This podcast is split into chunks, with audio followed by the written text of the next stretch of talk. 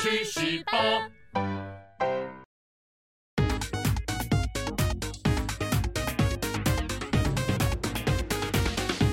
人生自古谁无死，曾闻何须看报纸。大家好，欢迎收看《冷知识趣史购》。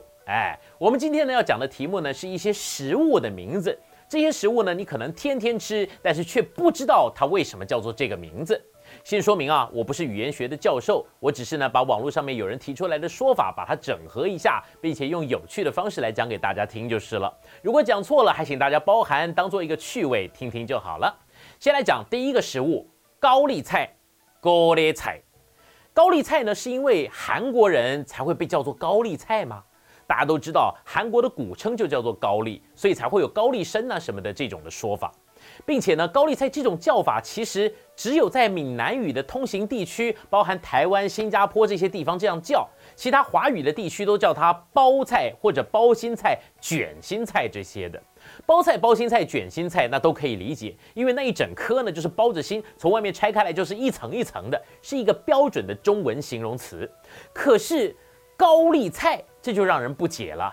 我从网络上面呢找到一种说法，是日据时代的时候，日本人为了向台湾人推广种植并食用高丽菜，找了韩国的力士来向台湾人宣传。最后呢，高丽菜这个名称不胫而走。但是呢，根据台湾方志里面所记载的，有一种被称为叫做番芥兰的菜，很可能就是高丽菜。大家都知道，中文里面呐，只要加上什么胡啊、番呐这些东西，就是指外国输入的东西。例如像胡萝卜啊、番茄什么的，这些都是指该蔬菜原本并非本地出产，而都是外来种的意思。所以呢，番芥兰它到底是什么呢？最后查到了，番芥兰呢是由荷兰人带来的。高丽菜呢，在荷兰语中称为 kool，念音呢就是 kool kool，类似像这样子的音。荷兰人呢最早在台湾跟闽南地区呢做买卖，可能因此带来了高丽菜的种子。民间种植以后呢，就以类似荷兰语的发音 k o r e k o r e k u r u 类似像这样子来叫这个菜。可是因为没有文字可以用，不知道被谁生搬硬套了“高丽”两个字上去，于是呢，在闽南语里面就留下了 “ko li 菜”这个说法。高丽菜、高丽菜这种菜呢，中文的名字其实很多，有包菜啊、卷心菜啊、呃包心菜啊，这些我刚才已经讲过了。在植物上面呢，叫做结球甘蓝。据说呢，高丽菜的嫩芽还可以改善第二型糖尿病的胰岛素阻抗，是一个不错的食物哦。讲完了高丽菜的身世以后，我们再来讲讲看台湾人最喜欢吃的，也就是台湾农业的骄傲——莲雾 （Lambu） 我们先说一下一个知识：莲雾这种水果，大家都以为是年底出产的。其实呢，原生的莲雾呢是夏天的水果，因为台湾的夏天的雨多，莲雾容易烂掉，又会因为雨水太多而不甜。所以呢，它被农民改良了以后呢，变成从十一月到三月的冬天莲雾，变得又大又脆又甜。只能说台湾农民干得好啊！在英文里面，莲雾这个水果呢，被叫做 bell apple。bell 就是中，这是取莲雾的外形来形容它，也就是中型果的意思。英文 apple 不单单指苹果，也指水果的意思啊。莲雾呢，还有另外一个名字叫做 wax apple。是指莲雾那个像打了蜡的外皮一样闪亮亮的样子，因为台湾农民搞出了许多厉害的台湾品牌的莲雾，像什么黑金刚莲雾啊、黑钻石莲雾啊，大家都觉得莲雾是台湾的原生种吧？但是其实不是哦，你光看莲雾这两个字就晓得这不是华语，莲还说得过去，它是个植物嘛。但是物是什么意思？完全理解不能。所以呢，可见得莲雾之所以叫做莲雾，是因为这个水果的原始产地的人用一个近似的声音来叫它，然后传到了这边来。我根据这个查了一下资料，原来莲雾的原产地竟然是马来西亚。原来莲雾竟然是榴莲的邻居，是个南洋水果来着。它呢是在十七世纪的时候由荷兰人引进台湾的莲雾呢，在马来西亚跟印尼用当地的语言呢就叫做 Jambu Badu。马来文的 Jambu 呢指的是类似像番石榴或者拔辣的果子，而 Badu 呢是石头的意思。Jambu Badu 的意思是石头拔辣。呃，我们只能说用不同的语言来形容同一件东西，充满了各种奇妙的趣味了。说完了莲雾，来说说一个充满了争议的青菜。或者说它是一种调味料，哎，总之呢，它的争议超大。这个植物呢叫做芫荽，念音是元虽，写着呢是元加草字头，妥再加个草字头。第一眼见到这个名字，肯定不知道我在说什么植物。如果你会说台语的话，你就可以猜得出来，N 虽是谁了？那就是充满争议的香菜了。香菜啊，香菜，到底香菜是香还是臭？是天使还是恶魔？那就是因人而异了。就像是吃阿米耍，有一派呢坚持要加香菜，另外一派呢认为香菜什么的都是邪道。题外话，由于香菜是个气味很强烈的植物，自然呢对于它的看法就是两极。深究其原因，其实呢并不是单纯的气味喜欢或不喜欢。学者研究，竟然是在我们的基因里面就有一个遗传讯号，是用来决定喜欢或者讨厌香菜的。难怪爱香菜的或者讨厌香菜的都是从骨子里面发出来的呢。好了，话说回来，香菜这个台湾人熟悉到不能再熟悉的菜，或者是调味料，到底是不是本地植物呢？当然不是。是的话，我讲这个干嘛呢？芫荽本来叫做胡荽，我讲过，只要是加上了胡的番的，都不是本地货。胡荽也就是香菜。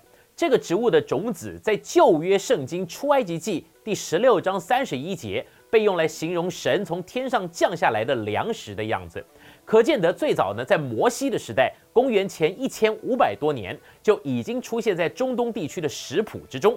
两千年前的希腊文明文献里面也有使用香菜的记录，虽然没有被确实的证明，不过呢，香菜的原生产地。应该是在地中海沿岸了。据说呢，把香菜引入华人食谱里面的人，可是个鼎鼎有名的大人物，就是汉朝那个通西域的张骞先生。到了南北朝的北魏时期，一本记录了当时农牧业相关技术的重要书籍《齐民要术》，还记录了香菜的培养法以及如何把香菜用于腌制的内容。所以呢，香菜进入我们的饮食之中也将近有两千年了。也难怪我们会以为那是本地植物呢。好，香菜告一段落以后，我们来讲讲看今天第四个食物——辣椒。哎，等等等等等，话说川菜、湖南菜等等的菜系根本少不了辣椒，难道连辣椒这种东西也是进口食品吗？讲个小笑话，只要是食物就都是进口的，因为食物一定要进到口里嘛。而且呢，不单单食物就要进口，是食物的也都是俊杰，因为是食物者为俊杰。好了。连续讲了两个冷笑话以后，我们现在来给大家讲一下会让你浑身发热的辣椒的来源。刚刚呢，香菜呢来自于西方的地中海，现在的辣椒呢可是漂洋过海从地球的背面美洲来的。在说辣椒是怎么来的以前，我想先吐槽一下把它给弄来的古人，当初到底得怀抱多大的勇气才能把这玩意儿放到口里第二次？现在都知道许多的食物都经过了品种改良，让这些要进口的东西都变得更加爽口。如果你吃过没有改造过的香蕉，那简直是又酸又涩，非常的难吃的。